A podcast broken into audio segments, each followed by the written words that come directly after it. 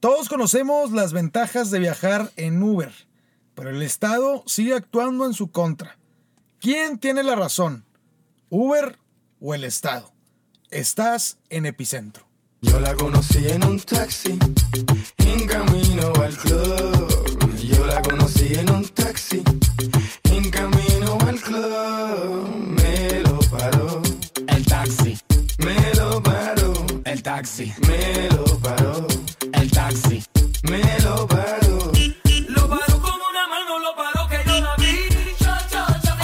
Amigas y amigos de Epicentro, bienvenidos a un episodio más de su podcast favorito con esta finísima canción que es la continuación oficial de la historia de un taxi de Ricardo Arjona y es la versión millennial de ese romance en un medio de transporte público. Oscar Tobar Sánchez, el Tom Brady de las compras por Amazon, ¿cómo estás?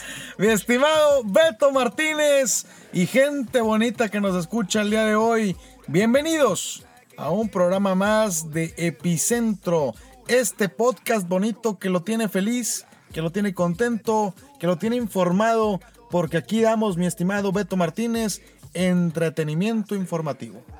Y para empezar bien, bien el día, porque estamos trabajando por la mañana, a pesar de que es asueto para que usted tenga su podcast, qué mejor manera de empezar que con un cafecito de Tetecolo. Sí, señor. Un cafecito Qué especial para que se despierte Beto, se despierte Tobar y se despierte México, compadre. Sí, compadrito, el café bonito de Tetecolo que despierta México con sabores inigualables. Impresionante, señor. Ya, ya, compadre. O, o sea, uno hasta le da gusto venir a trabajar en asueto y no estar acostado en su cama viendo Sí, sí, sí. una serie a gusto.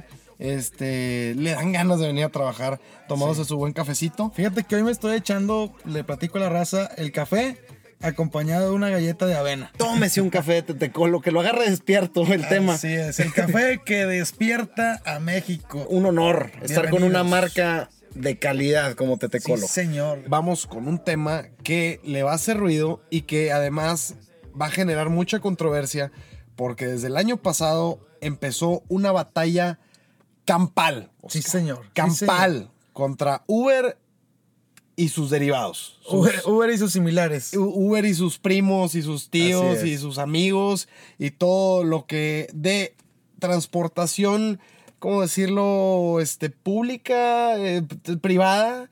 Depende este, a quién le preguntes. Sí, depende desde el ángulo que lo veamos, pero pues nos agarramos con la excusa de que la semana pasada el eh, gobierno del estado de Nuevo León, por medio de la Agencia Estatal de Transporte, decomisó 10 vans de Uber que estaban recién estrenadas. ¿Qué pasó, Oscar? ¿Qué pasó? Así es. Fíjate, mi estimado Beto Martínez, que la semana pasada se dio a conocer que Uber iba a sacar en Monterrey, en Nuevo León, en- iba a ser el primer estado. iba a distinguir. Nos iba a distinguir con el primer servicio de Uber Van. ¿Qué es Uber Van? Son unas camionetitas tipo circuito valle, Ajá. ¿ok?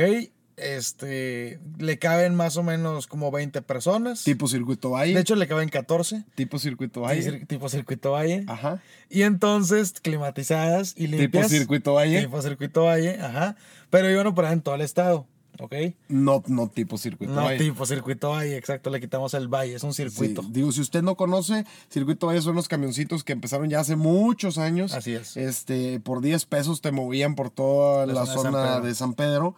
Y este, también recibió en su momento sus ciertos choques y restricciones. Pero bueno, ¿qué pasó con estas 10 vans recién estrenadas, recién anunciadas? Pues fíjate que lo que pasó es que el Estado, a través de la Agencia Estatal de Transporte, A ver, de- déjame, déjame adivinar. Déjame, porque lo que. No, no es cierto. déjame adivinar rápidamente qué Dígame, pasó. dígame. Supongo que ya están circulando, proveyendo de un transporte público de calidad a todos los ciudadanos de Nuevo León y este, disfrutando de poderse trasladar a sus diferentes puntos y agilizando de, mayor- de mejor manera el tráfico. Claro que por supuesto que no, mi estimado Beto Martínez. Lo que sucedió es que, como te contaba, Uber da la presentación con bombo y platillo de estas vans que iban a tener unas rutas. Es un camioncito que tú en tu celular le picas dónde estás. Hay rutas predestinadas, le caben 14 personas ahí y te lleva de un punto a otro punto. Y va a operar en las zonas de Cumbres,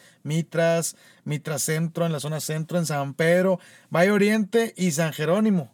Pero, pues Aquí, no duró el servicio ni dos día. horas, compadre, porque la Agencia Estatal de Transporte se enteró y los estuvo cazando y llegaron y les pusieron sellos de suspendido y a la grúa, compadre. Vámonos. Para atrás los fielders. Para atrás los fielders. Y la raza, pues dijo, oye, no es posible, el bronco otra vez contra la gente. Impidiendo. eh, impidiendo el transporte bonito y seguro de Uber. Pero aquí en este programa le vamos a decir quién tiene la razón. Si Uber o la Agencia Estatal de Transporte y Vialidad del Gobierno de Nuevo León. ¿Tú qué opinas, mi estimado Beto Pues Martínez? mira, primero que nada hay que comentarle a la gente que, digo, el- instinto natural es de querer defender a Uber, ¿no? No, Claro. por favor, si me salvó todas las posadas, este, no me paró en una alcohólica porque andaba transportándome en Uber y le tienes un cariño especial, ¿no? Y el instinto es defenderlo y también defender estas nuevas tecnologías que buscan facilitar la vida y que buscan que te puedas, este, mover como Airbnb que, te, que, busca facilitarte este, el hospedaje, este, Facebook en su momento que fue una innovación que te, perme- te permitía una mejor comunicación y anuncios para, los, este, para las empresas. Aquí el transporte pues Uber sí lo facilita. ¿Cuál es el problema? Y nos podemos ir al contexto mundial, porque luego van a decir, no, es que típico, claro, México, somos bien retrógradas y nunca queremos el avance y por eso estamos como estamos. Y demás frases que usted ha escuchado infinidad de veces. Eh, Uber ha tenido problemas legales desde que entró y desde que se fundó. Y particularmente del año pasado a ahora, se ha metido en muchos temas legales con ciudades muy importantes, como por ejemplo Nueva York y Barcelona, que recién la semana pasada prohibió Uber. No Así Uber. Van. Uber. Uber todo, Uber todo. de veras. Entonces, las ciudades tienen modelos similares de leyes para poder proveer de transporte público y es aquí donde Uber ha chocado con las ciudades porque algo que se menciona a nivel mundial es que el modus operandi de Uber es llegar, no pedir perdón, eh, ahí aplica la frase, ¿no? Prefieren pedir perdón que pedir permiso Así es. ponen todos los carros posibles, abren este, convocatoria de sus choferes y luego se descifran para ver cómo lo arreglan. Y eso genera problemas con las leyes. Y eso es lo que estamos viendo ahorita. Digo, ahorita nos metemos a detalle con qué han hecho otros países con Uber, cuáles lo han legalizado, cuáles lo han prohibido. Pero sí hay que saber que Uber, a final de cuentas, entra en un tema que es una competencia del Estado y que hay leyes que se tienen que respetar, ¿no? Claro, y fíjate, mi estimado Beto, que ahí el tema es que realmente, y le decimos a la gente de Epicentro Bonita que nos escucha, es que la verdad los de Uber se pasan de picudos. O sea, digamos que en este tipo de, de transporte de Uber Van, ellos trataron de colocarlo en el posicionamiento de la gente como algo positivo. Dijeron, oye, transporte bonito, unidades limpias, climatizadas, que van a llegar a tiempo, le caben 14 personas, o sea, cosas muy buenas, seguro, Y etcétera, coincidía con los anuncios de... del transporte que se estaba aumentando, del tarifazo del transporte público aquí en Nuevo León. Entonces salió en todos los noticieros Nuevo León, la primera ciudad, la primer estado, perdón, donde Lo saben vender los muchachos Sí, de claro, claro. Digo, también hay que darles un punto de... posicionamiento, check. Sí, check. Pero también cinismo, compadre. Ah, Fueron a presentar las 10 vans en Parque Fundidora, que es del Sí. Estado y está concesionado. Así, ni que fueran cacahuates garampiñados. Sí, no se claro, puede. no se puede, lotitos o Así algo así. es, así es. Este, pero pues ese fue el cinismo de presentarlo en parque. O sea, ¿cómo querían que no los persiguieran? Porque luego también la gente decía, oye, porque el norte, eh, Grupo Reforma, vaya, hace un reportaje donde dice que hay cientos de taxis piratas en Nuevo León. Claro. Y toda la gente, el instinto natural es, ah, pero contra los taxis piratas no te vas y que no sé qué. pues bueno, los taxis piratas no se paran enfrente de en fundidora a anunciar sus nuevos vehículos este, para que Sí, los sí, sí. persigan, ¿verdad? Sí, sí, sí, es, es un, es un poco más complicado perseguir algo que no tiene sellos de Uber y que no se presentó en televisión nacional. Claro, así es. Pero bueno, le vamos a contar qué fue lo que pasó aquí en Nuevo León, qué hizo la Agencia Estatal de Transporte. Lo que hicieron, mi estimado Beto Martínez, es ir a los puntos en donde se estaban estacionando para arrancar las carreras. Y es que lo que pasa aquí y el fundamento que utilizaron los del gobierno del estado es que no tienen una concesión. Usted, si no lo sabe, le platico. Para que aquí en Nuevo León pueda dar una empresa el servicio de transporte público, pues tiene que tener una concesión del estado, ¿ok? Entonces, me pregunta aquí la señora Mercedes que qué es la concesión. La concesión es el acto administrativo por medio del cual el titular del Poder Ejecutivo, o sea, es el Bronco, de manera directa o a través de la agencia, le confiere a una persona física o moral la condición y poder jurídico para ejercer obligaciones y derechos en la explotación del servicio de transporte público a pasajeros del Estado o infraestructura especializada. Qué bueno que te lo sabes de memoria. Qué, qué- qué gran tarea, qué gran labor. Este, Resumiendo si esas usted le palabras, quiere regresar y volverlo a escuchar, fue un poema lo que acabas de decir. resumiendo lo que está en la ley, en su artículo 59, le comentó eso. Tiene que tener un permiso de parte del Estado. Y eso está bien, porque Para la poder gente, operar. y la gente te va a decir, no, pero es que los permisos y el Estado, pues claro, por supuesto, es una manera de regular la calidad del transporte Claro. público, que además den una aportación para que eso también sea parte de lo que ayuda a mejorar la infraestructura las carreteras, mejorar las calles. Claro. Y aquí es donde usted me va a decir, pero si está hasta la madre de baches. y, Y sí, y sí, entonces ahí está el problema de que el dinero que se está recabando de estos, este, gente que tiene permisos y de las bases de taxis autorizadas, pues no se está utilizando para buenos fines y nada más se les está protegiendo porque tampoco se les está exigiendo que mejoren la calidad de sus unidades, que mejoren la, la manera en la que funcionan, la capacitación para sus choferes, la limpieza de las unidades, entre otras cosas que usted quiere y merece. y merece. Merece Sí, principalmente. señor. Y entonces dijeron, ¿sabes qué? No traes concesión, compadre. Todas las camionetas que traen Uber van, pum, sello, grúa, porque sí pueden. La ley también dice que se pueden apoyar en fuerza civil. Inclusive hasta pueden arrestar a los choferes, compadre. Entonces, todo, todo lo que hizo el Estado es correcto. Le digo a usted, gente bonita, que el gobernador actuó De en acuerdo a la ley. congruencia con la ley. ¿Qué es lo que tiene que pasar? Y ahorita vamos a platicar de eso también, Beto. ¿Qué está sucediendo en otros países? Pues aquí tienen que regularlos, es decir, tienen que modificar la ley para que las concesiones se vean otorgadas a este tipo de transporte. En el Uber, eh, ya que ya conocíamos el tradicional, se escudaban en que eran choferes privados, en que no levantaban gente así en la calle, a- como paradas, no tenían una ruta específica, no tenían horarios, etcétera, no es colectivo. Y las Uber van, es todo lo contrario, es colectivo, tienen rutas, o sea, es mucho más se fácil de metieron, detectar. se fueron mucho más adentro de la boca del lobo. Digamos que el Uber normal estaba jugando en la línea, estos cuates entraron con Sí, tu camión sí, así. Si, tu- si tuviéramos que ir a revisar el bar, Sí, ándale. sí se pasaron de madre. Sí, exacto, Sí, ya, o sea, efectivamente, Roja, estoy haciendo un cuadro con mis dedos. Usted imagine la señal del bar.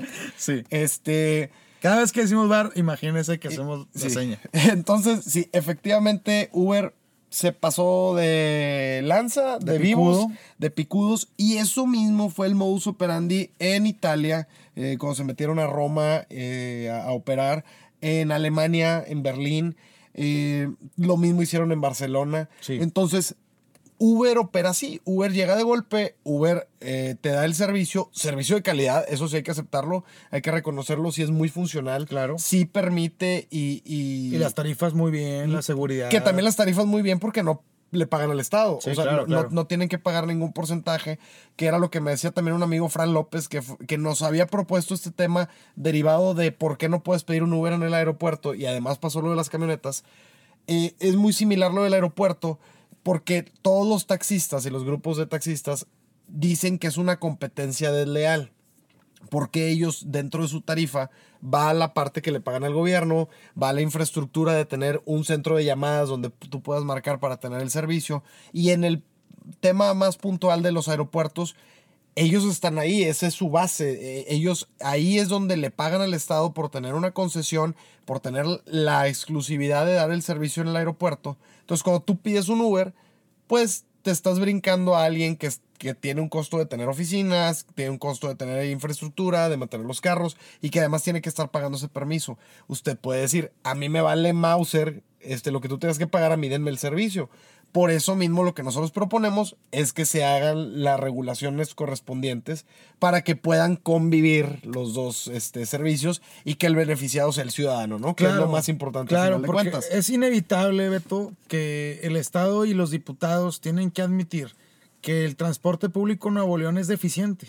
O sea, es deficiente por Y la- en México en general. Yo En- creo que bueno, sí. hablando en general, Pero en- aquí es carísimo. Aquí es muy caro. Entonces, o sea, la verdad es que ya es un problema, tienen que verlo, hay un problema de tráfico, la gente no tiene cultura del transporte público. Tal vez con estas alternativas, mucha gente diría, ¿sabes qué? Agarro un Uber van y me voy al trabajo por aquí o por allá.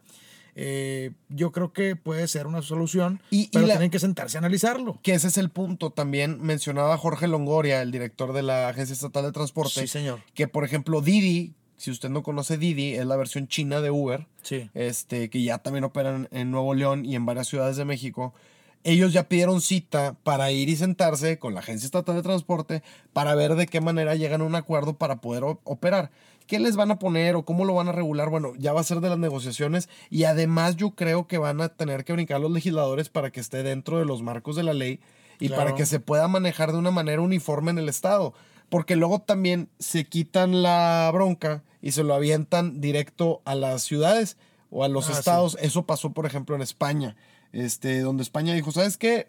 Yo me deslindo, tienen que tener una credencial de conductor especial, que eso es competencia de los municipios allá en España. Entonces se deslindan.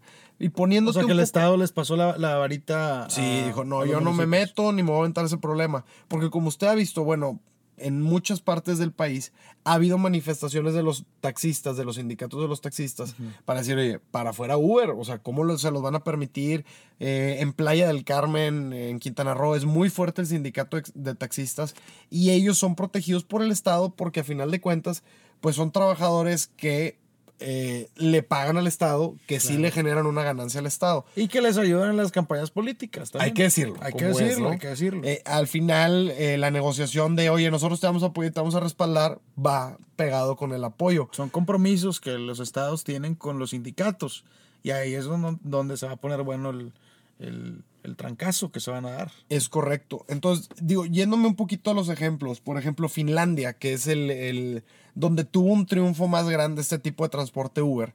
Ahí ellos dijeron, ¿sabes qué? Yo me quito de broncas, no me voy a preocupar por el desorden que estén haciendo, voy a liberar y voy a abrir este, Todos los, pueden. lo- los taxis. Todos pueden ser taxis, todos pueden dar el transporte público, siempre y cuando cumplan con un curso de capacitación donde se asegure que den un buen servicio De chofer. de chofer y que tengan una licencia que los acredite como choferes para brindar ese servicio. Y placas, ¿no? Plax, todo, todo lo- de acuerdo a la ley.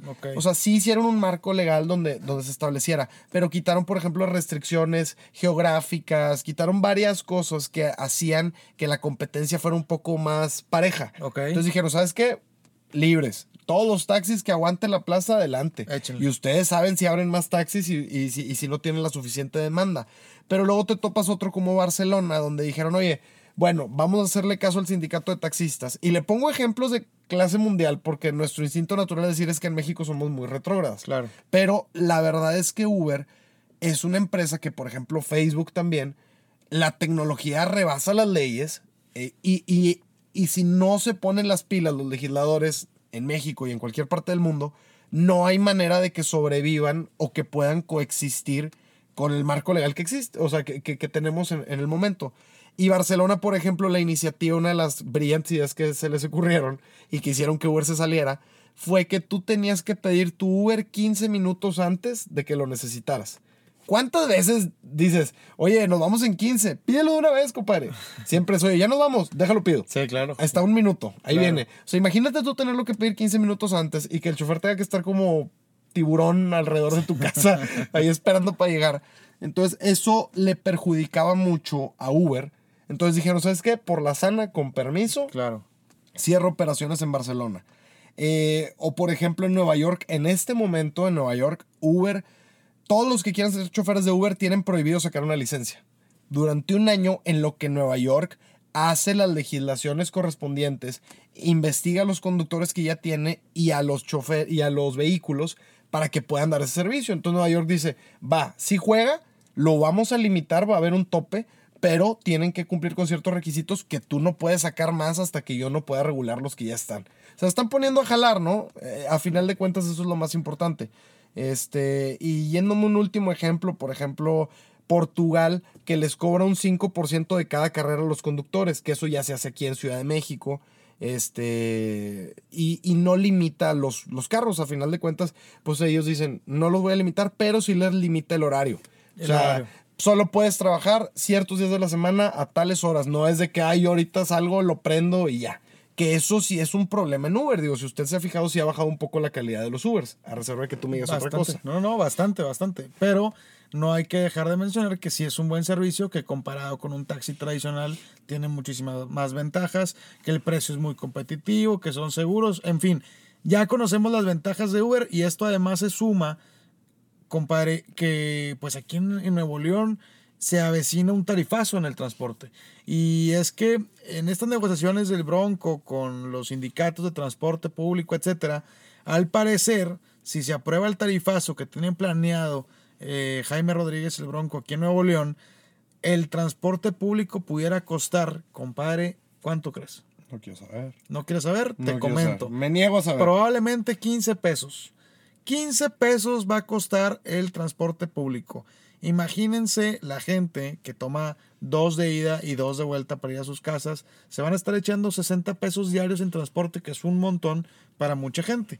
Además, pues como ya sabemos, aquí el transporte público realmente es malo, es costoso y es inseguro. Y eso pues a nadie le da gusto, compadre. Sí, que, que, digo, e- e- ese es el punto al final de que no se trata nada más de, oye, no, y satanizar a Uber y está rompiendo las leyes, que sí las está rompiendo, aunque suene crudo y suene, suene mal, Sí.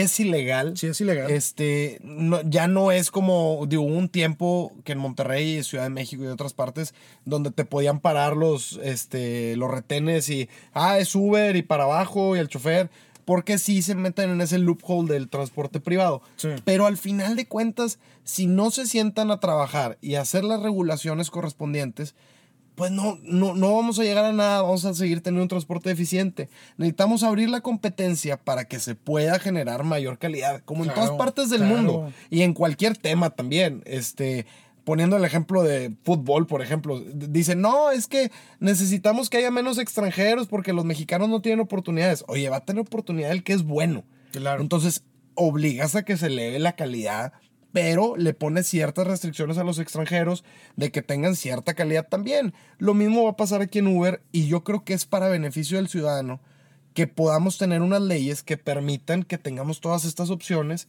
y que además nos, nos, den, nos den el beneficio de también reducir el tráfico, reducir las emisiones y la contaminación y todo lo que nos representa poder tener un transporte público de calidad, ¿no? Definitivamente, compadre. Así es. Y fíjate que también el tema de los precios es bien importante. Si sube el tema del transporte, eh, además de que ya dijimos, ya dijimos que aquí la calidad no es buena, pues Monterrey seguiría siendo, porque hoy es el que tiene el transporte público más caro del país. Por ejemplo, aquí el transporte cuesta 13 pesos, en Tijuana 12, en Cancún cuesta 10, pero en Ciudad de México cuesta 5. Qué belleza. Imagínate. Entonces vamos a 15 y hay que esperar a ver qué pasa con los Uber. Ojalá que se regulen. Ojalá que los diputados ya se metan a este tema que tienen pendiente. Ya hay muchas iniciativas, ya hay muchos temas que ya han comenzado a ver, que están en comisiones, pero no han podido resolver por el tema de los sindicatos, que es bien complicado tocar para los políticos. Entonces vamos a ver qué sucede y pues hay que estar pendiente, mi estimado Beto. No, y, y nada más, digo, para cerrar ahí rápidamente, a final de cuentas, ahorita defendemos a Uber porque es el que da ese tipo de servicio de que lo puedas pedir a tu celular, que te facture en el momento, que te, este, sepas quién es tu chofer, que puedas seguir tu ruta. Pero si el gobierno también le exige, por ejemplo, a los transportistas, va. ¿quieres que te proteja? Ándale. Te protejo. Pero saca una aplicación, eh, da- dame más filtros para tus choferes, capacítalos de mejor manera, vamos a ponernos una licencia especializada. O sea, no se trata, a final de cuentas la gente lo único que quiere es transportarse, ¿no? Tener la opción Claro. y tener la facilidad. Y no te subes un taxi verde porque lo tienes que parar en la esquina y porque pues, no, no- no te sientes a gusto. Prefieres un Uber donde tú sabes y hasta le puedes mandar a tu compadre, Claro. compadre, vengo en malas condiciones. Aquí sígueme para asegurarte que llegues sano y sano a mi casa. este, pero ese es el punto, ¿no? A final de cuentas se trata de trabajar, Sí. Mm, como ya hemos dicho en otros programas, y hoy, si se fijan, pues no le pegamos al señor presidente, por eso le quiero mandar un saludo. Ah, sí, Eh, un porque saludo. sé que no se pierde el programa. Pues es que es asueto, compadre. es asueto y tiene oportunidad. sí, Este, hoy lo dejamos descansar de Sé nosotros. que ayer perdió un vuelo, lo siento mucho, bienvenido a- al club. este, pero bueno, eh, vamos a los saludos rápidamente. Vamos a mandar saludos a la gente que nos ha estado escribiendo a través de las redes sociales Epicentro MX, Otto Barza y Beto MTZ de 10 en Instagram. En Instagram. Así es, saludos a la gente que nos escribió, a mi compadre Cheto Alvarado, a Miguel Pérez, mi portero Dior, que, oye, compadre, de veras es- está para selección, ¿eh? No estás para saber verlo, pero mi compadre Miguel Porterazo. Sí. Trae todo el nivel. Muy bien. También saludos. También saludos a Eliana Ibarra, a David Salinas, a Kikis Villarreal, Diego Guzmán, Andrea Rosas, Raúl Cantú Ibere, Mirela Tobar, mi hermana, y Mario González. Hoy sí hubo saludos, compadre, porque hemos subido en rating. Vamos progresivos. Entonces, pues vamos muy bien. Y también quiero saludar a Daniela Benavides, que nos dijo, escríbanme y salúdenme. Y bueno, yo también le quiero mandar saludos a varios conocidos rápidamente.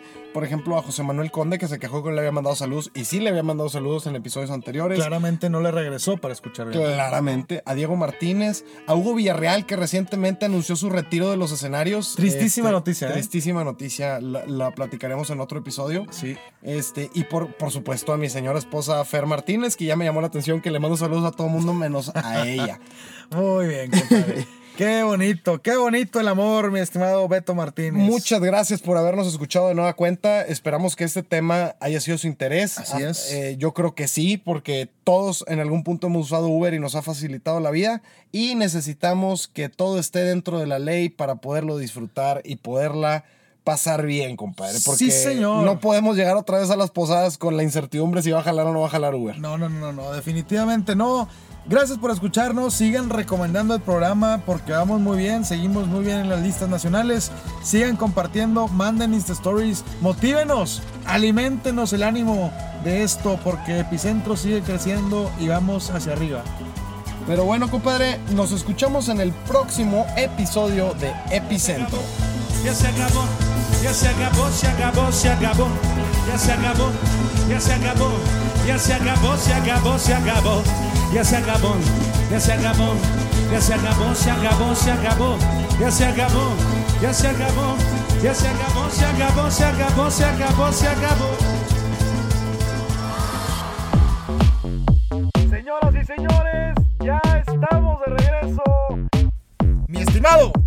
Beto Martínez. Señor Oscar Tobar Sánchez, ¿cómo estás? De regreso aquí en Epicentro MX. Entretenimiento informativo. Te mandamos saludos, brother. Los temas puntuales Claro. que pueden cambiar el rumbo de nuestro país. Es casi una obligación escucharlo. Usted no tiene la facultad de poderse meter en esa esfera. Sí, señor. Les pido un segundo porque el señor... No nos puedes fallar. Qué bonito se escucha.